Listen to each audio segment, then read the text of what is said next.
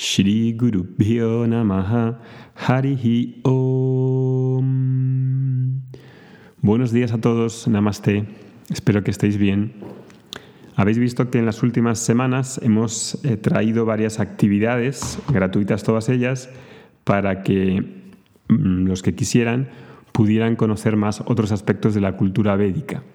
Hemos traído como parte de nuestro propósito, que es la difusión de esta cultura y el acercamiento a un número grande de personas que estén interesados en vivir una vida espiritual y muy práctica, pues hemos traído clases de yoga gratuito, clases de yoga y yengar, hemos dado varias clases online, en directo y grabadas, tenéis la URL más abajo por si queréis verlas, si no lo habéis hecho todavía, de manera que podáis empezar a practicar en casa con, un proceso pedagógico y con una estructura muy eh, técnica y muy clara, que es el yoga yengar, de la mano de esta profesora, Aurelie Farina, que es mi mujer, y, que creo que os pueden venir pues, muy bien para que estéis, estéis equilibrados. El equilibrio físico, la coordinación física y emocional son muy importantes y para eso el yoga es uno de los miembros grandes de la cultura védica.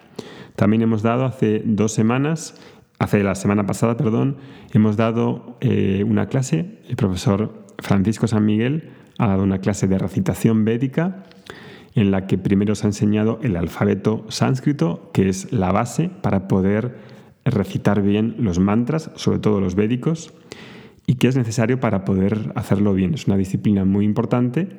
Al principio hay un poco de esfuerzo por parte de la persona para que entienda cómo se pronuncian los sonidos de ese alfabeto y os ha empezado a enseñar una oración, una oración tipo swasti, que es una, oración para el bienestar de las personas, para la contribución a las personas, que en este momento creo que también es muy importante. Si no la habéis visto, la tenéis subida en el grupo de Facebook, Vedanta Academy, Vedanta en español, y os informaremos dentro de unos días también por email para que lo tengáis ahí presente. Va a dar otra clase más, creo que este jueves a las tres y media de España, por si queréis uniros en directo y aprender de él. Es un magnífico eh, profesor, es músico, es una persona excelente, es un amigo mío, es alumno de Vedanta Academy y profesor en Vedanta Academy.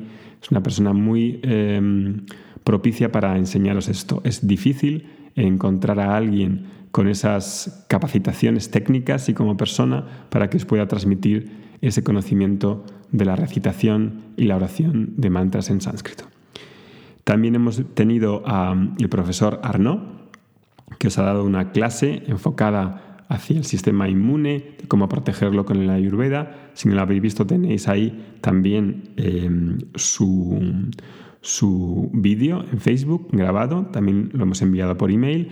Hay un curso de nutrición ayurveda de ocho clases que podéis tomar que, em, que vendría muy bien, la verdad, para que las personas tomasen más conciencia de la salud, como es en este sistema tan amplio del ayurveda muy integral y muy holístico que merece la pena conocer. También podéis pedir una cita con él si os suscribís al, curso que tiene em, eh, ahí en la web. Se puede pedir una cita con él y os puede enseñar a reconocer el biotipo y dar otras recomendaciones.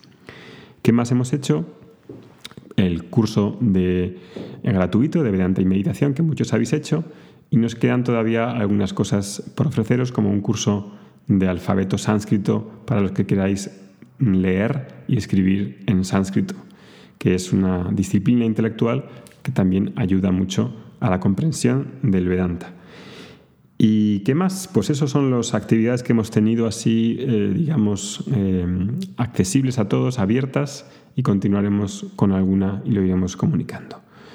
Hoy, en el podcast que tenemos, os quería hablar en otro, en otro podcast que ya empecé a hablar sobre ese tema, que es uno de los principios o de las estructuras sobre los que está montada la sociedad actual, que es la estructura mérito punitiva. No sé si os acordáis, supongo que sí.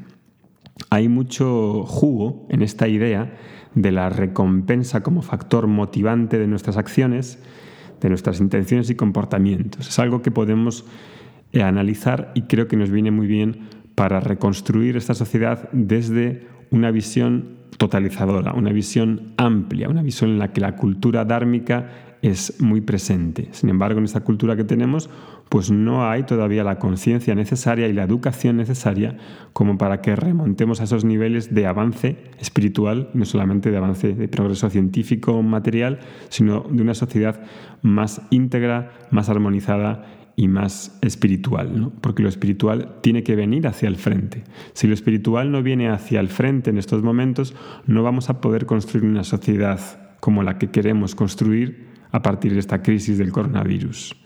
Y eso es muy importante de recordar y por eso he hecho algunos podcasts dedicados a ese tema. Entonces, en esta estructura meritopunitiva hay varias bases eh, teóricas, digamos, de carácter teológico, biológico y sobre todo en los últimos tiempos de carácter económico. Eh, siendo uno de los contribuidores más conocidos a esta teoría económica de la libre de la mano invisible fue Adam Smith, que enunciaba en su teoría y de la cual creo que quedaron prendados muchos eh, pensadores mm, liberales y de teorías neoliberales más adelante, fue esta teoría que dice que si cada uno busca su propio beneficio y su propio interés en la economía, pues entonces a nivel general nos viene bien a todos. Lo cual es cierto, pero es una manera muy reduccionista de pensar, de pensar porque da lugar a concepciones más amplias que no solamente son económicas, sino que son de carácter moral y de carácter motivacional, que es lo que quiero analizar hoy. En base a esta idea de que si busco solamente mi propio interés y no me importan los demás, pues tenemos obviamente el, concepto claro de la cultura védica del Dharma, que es lo que quiero ir analizando aquí un poco hoy y en los sucesivos podcasts. Dharma es una palabra tan fuerte dentro de esta cultura que el hinduismo en general no se conoce en la India como hinduismo, si vas a un pueblo remoto y le dices que a una persona es hindú, a lo mejor no saben ni lo que estás hablando. La palabra hindú es una palabra atribuida por los ingleses, pero que no hace referencia a la cultura védica. La cultura védica en sí tiene otros nombres, como Vaidika, por ejemplo, pero tiene un nombre muy significativo que se llama Sanatana Dharma, es decir, el Dharma eterno. Y Dharma es aquel estilo de vida que me conduce, que me soporta para vivir una vida simple, una vida de valores, de principios, una vida con autoconocimiento. Eso se llama Sanatana Dharma. Este Sanatana Dharma implica madurez. Tiene, tiene que implicar madurez. Una persona madura es una persona dármica, es una persona responsable, es una persona sensible, una persona cultivada. Es decir, que aprecia el placer de actuar haciendo lo que debo de hacer, que aprecia el placer de ayudar a los otros, que aprecia el compartir si quiero, si quiero compartir, que aprecia el placer de la amistad, que aprecia el placer de contribuir al beneficio de la persona que tengo delante. Y en todos ellos subrayo placer, porque da un placer porque es un sentido de satisfacción diferente que el sentido de satisfacción que obtengo, por ejemplo, cuando como o cuando veo una película o cuando me entretengo. Hay un valor muy grande en las personas que se hacen sensibles y ven que realmente hay una satisfacción cuando me siento parte de una historia mayor y cuando contribuyo a la vida de los demás. Para mí hacer este podcast significa eso. Es un podcast abierto, gratuito, que quiero dárselo a otras personas para que conozcan esta visión y para mí es una satisfacción en mí mismo porque yo quiero darlo. Ese placer no es derivado de una recompensa o un castigo. No. Esa estructura de justicia retributiva en el que la recompensa y el castigo funcionan, pero parece que funcionan para los perros de Pavlov, Sí, si soy un perro de Pavlov, me, guío únicamente por la recompensa. Pero somos, somos perros de Pavlov. Somos simplemente animales, motivados por las búsquedas de harta y de cama, de placer y de seguridad que también compartimos con el animal. Pues somos algo más, desde luego, eso es lo que nos define como seres humanos. Tenemos principios, tenemos valores, tenemos un sistema de valores, tenemos un, un intelecto que puede dirigir la vida hacia esos valores. Si no, sería una especie de intercambio transaccional entre las personas como si fueran un contrato, un contrato de negocios. Tú me das lo que quiero, si me lo das, te doy yo. Si no me lo das, no te lo doy. Eso es un negocio. Incluso en el amor. Si me quieres, ok, si no me quieres, me voy. Negocio. Es un negocio. Entonces tenemos que entender bien qué es lo que hay detrás de esa estructura mérito punitiva. Ahí aparentemente todos estamos motivados, ¿no? Por las recompensas, pero en realidad creo, me da la sensación de que vivimos con un peso nacido de la competición. Las recompensas a secas como una motivación no es una estructura sana, no lo es. En la forma de recompensas lo que hago realmente es castigar a otros y alejarlos. De hecho, en la recompensa, el castigo funciona si muestro a las personas que si ellos no hacen lo que yo quiero, van a sufrir las consecuencias y entonces van a elegir lo que yo quiero, sobre todo en sitios donde hay poder y autoridad. Esa visión o esa mentalidad puede funcionar a corto plazo, pero creo que lleva a colocar un peso en los demás y otro en mí. Quiero que las personas hagan lo que yo quiero, Quiero que las personas sean lo que yo quiero que sean. ¿Por qué? ¿Recuerdas aquel podcast en el que hablé del significado de Namaste? No eres mío. No quiero controlarte. Quiero que hagas desde la voluntad, desde la libertad, desde la espontaneidad. Quiero que hagan lo que quiero en base al miedo o la culpa ¿Qué tipo de relaciones quiero cuando las personas se conecten conmigo a través de la manipulación o la victimización o la culpabilización? Depende de lo que elija, así voy a vivir una energía u otra. Y aunque las, personas aparezcamos así como muy motivados por las recompensas, recompensas de un trabajo, de un salario, fíjate que hasta en el mercado de trabajo se mira en todo en función perdón, en el mercado de estudios, en las universidades, se mira por, por qué carrera vas a elegir porque tiene salida, porque, porque puedes ganar mucho dinero. Realmente eso es un poco cretino, pensar así. Porque si todo fuese el dinero, si la felicidad estuviese en el dinero, entonces los más ricos serían los más felices. Pero acontece que eso no es así de sencillo. Aunque aparezca motivado por un salario mayor, esa motivación no nace del placer de contribuir, no nace del Dharma. Y eso es una pérdida claramente y denota una, sociedad poco desarrollada. Hoy las sociedades se miden por el nivel de producción, por el PIB o por la renta per cápita. Pero podemos medir a la sociedad por su nivel de Dharma, por su nivel de madurez emocional. Si lo midiésemos así, la sociedad tendría otros índices quizá más fiables para ver cuál es el estado de, satisfacción y de paz con uno mismo y con los demás. La motivación que nace de la recompensa yo creo que trae una energía que deshumaniza. Y esto lo tenemos que ver claramente todos. Si queremos hacer una reconstrucción después de esta coronavirus y se dan eh, el anhelo sincero de las personas de querer modificar algo. Yo creo que la, estructura punito-meritiva no tiene la capacidad intrínseca para que vivamos en paz, para que vivamos una vida simple. Y eso es lo que queremos vivir, ¿no? Queremos vivir una vida así, una vida sencilla, una vida simple, una vida de paz, porque tenemos que decidir por dónde vamos. Entonces, ¿por qué podemos sustituir esa idea de justicia retributiva, retributiva basada en el castigo y en el premio? Pues yo creo que hace falta tener primero una comprensión clara del Dharma.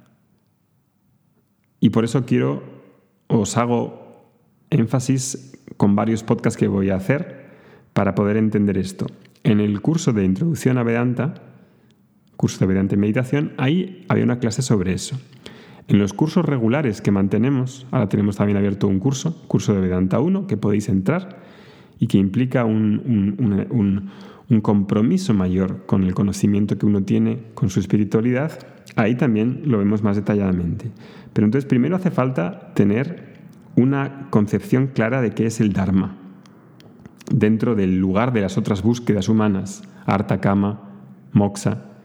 Y es una cuestión de cultura, es una cuestión de cultura de crecimiento, de cultura de contribución, cultura espiritual, porque lo espiritual tiene que ir delante, no va detrás, no se deja para tipo una forma privada. La espiritualidad lo practico en una esterilla. La espiritualidad cuando tengo un ratito, pero luego mi vida pública, mi vida de trabajo, mi vida de familia, ahí no hay nada de espiritualidad.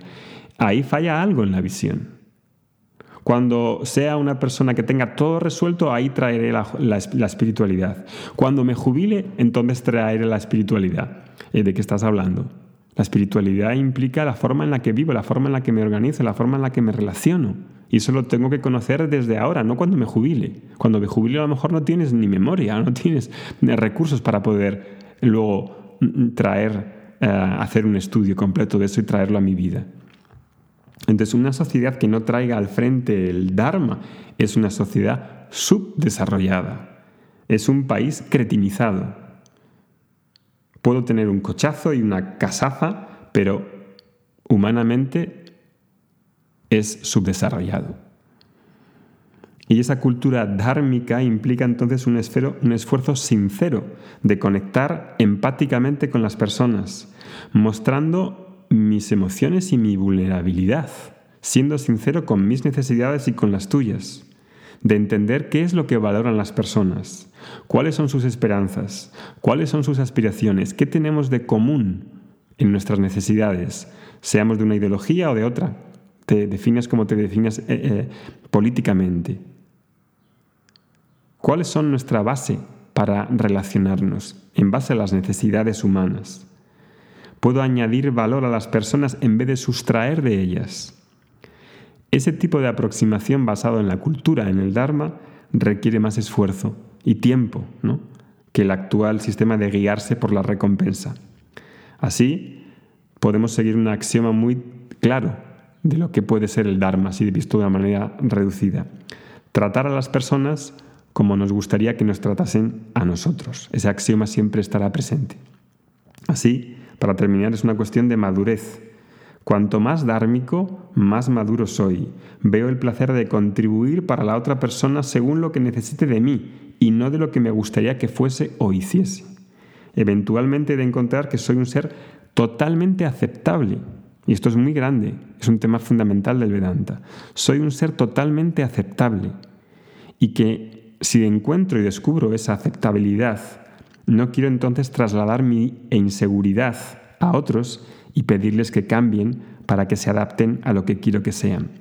Por eso el Dharma decía ha de entenderse junto con Moksha. Y eso es algo que iré tratando en los siguientes podcasts. Que tengáis un buen día. Hariom Tatsat.